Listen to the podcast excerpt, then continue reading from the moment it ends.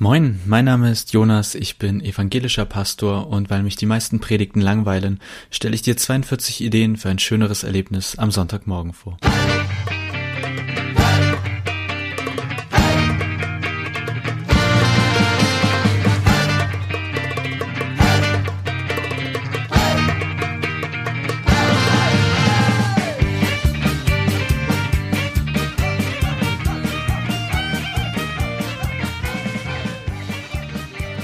Folge 17. Neun von zehn Kindern finden Mobbing okay. Der Spruch ist natürlich nicht von mir. Und ähm, ich weiß, dass die, die wirklich unter Mobbing gelitten haben, ihn auch nicht lustig finden. Deswegen will ich den auch gar nicht so breit ausbreiten. Er ist ja schon ausgebreitet genug, dadurch, dass es der Titel dieser Folge ist. Ähm, ich erkläre den mal trotzdem für alle, die sich sagen, hä, tut mir leid für alle anderen. Neun von zehn Kindern finden Mobbing okay.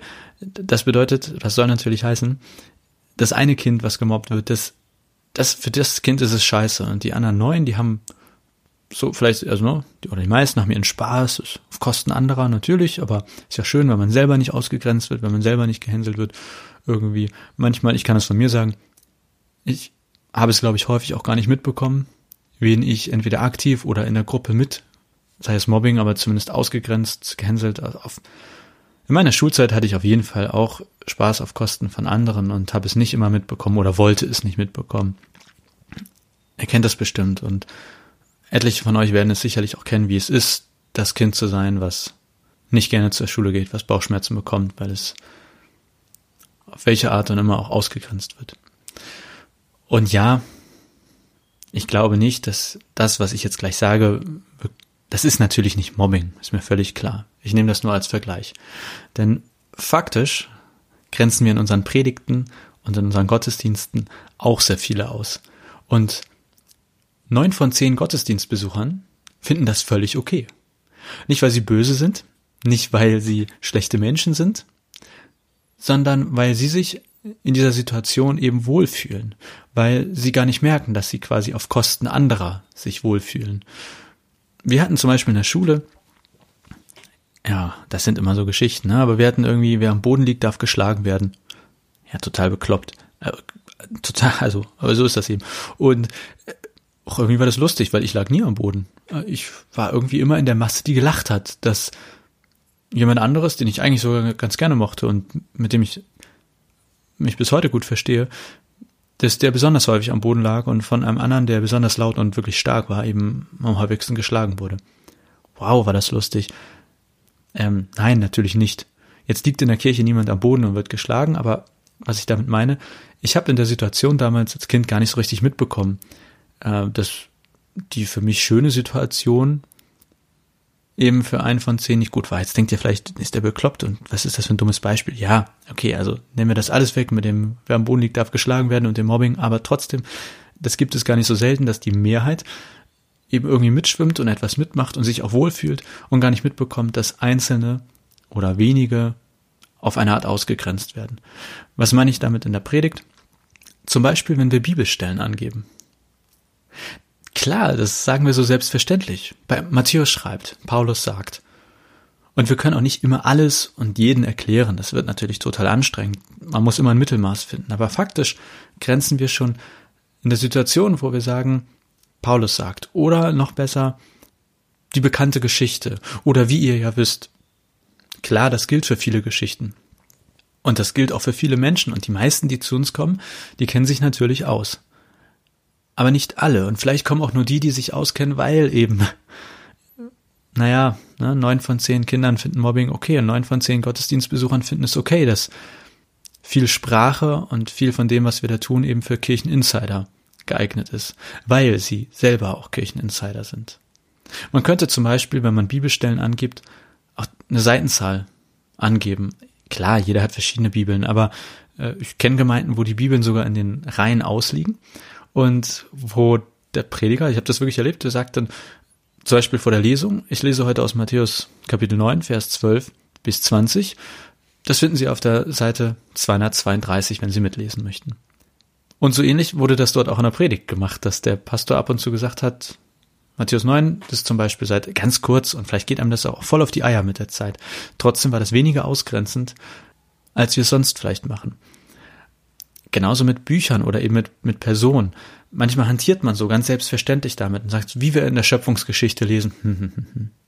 Ja, die meisten wissen, was in der Schöpfungsgeschichte steht. Aber eben nicht alle. Oder seit Adam und Eva. Mag sein, dass die Geschichten sogar sehr bekannt sind, aber faktisch passiert es, also auch mir, ihr wisst ja, ich nehme mich immer mit ein, also in all die Kritik sozusagen und alle Ideen sind ja eigentlich erstmal an mich gerichtet. Es geht gar nicht jetzt immer gegen andere, sondern erstmal auch an mich. Und ich nehme euch quasi ja mit in das, was ich mir immer wieder zusage, worauf ich achten möchte.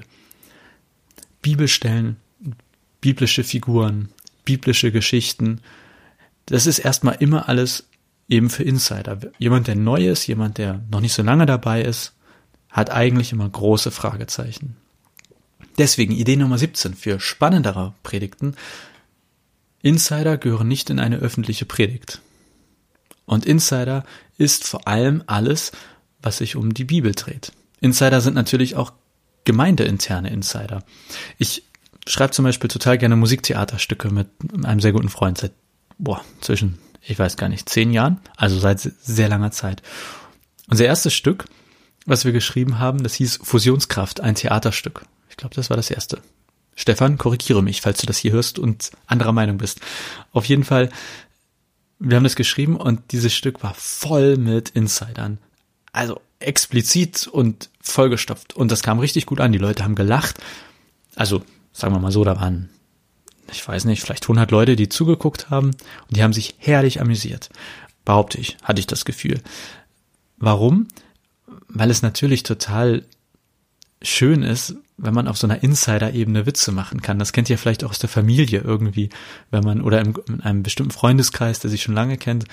Für den Freundeskreis sind Insider total lustig. Für die Familie sind Insider total cool. Und dieses Theaterstück, was wir gemacht, äh, geschrieben haben, das war für die Insider auch total lustig und total cool.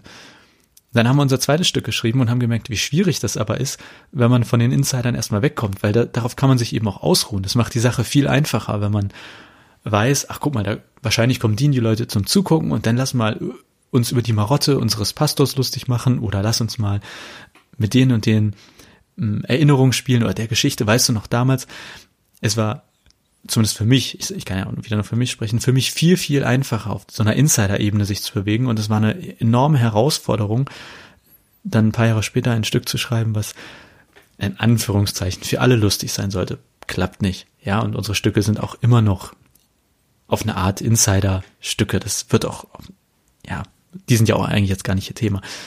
Da habe ich aber trotzdem gemerkt, wie einfach es ist, sich auf so einer Insider-Ebene fallen zu lassen und wie herausfordernd und es ist und dass es Arbeit bedeutet, so eine Insider-Ebene zu verlassen. Jetzt sind wir durch ganz viel durchgesprungen von Mobbing und wer auf dem Boden liegt, darf geschlagen werden und ein Theaterstück und alles meint, neun von zehn Kindern finden Mobbing okay, neun von zehn Gottesdienstbesuchern finden es vielleicht völlig okay, dass wir auf so einer Insidersprache in einem Gottesdienst und in der Predigt sprechen.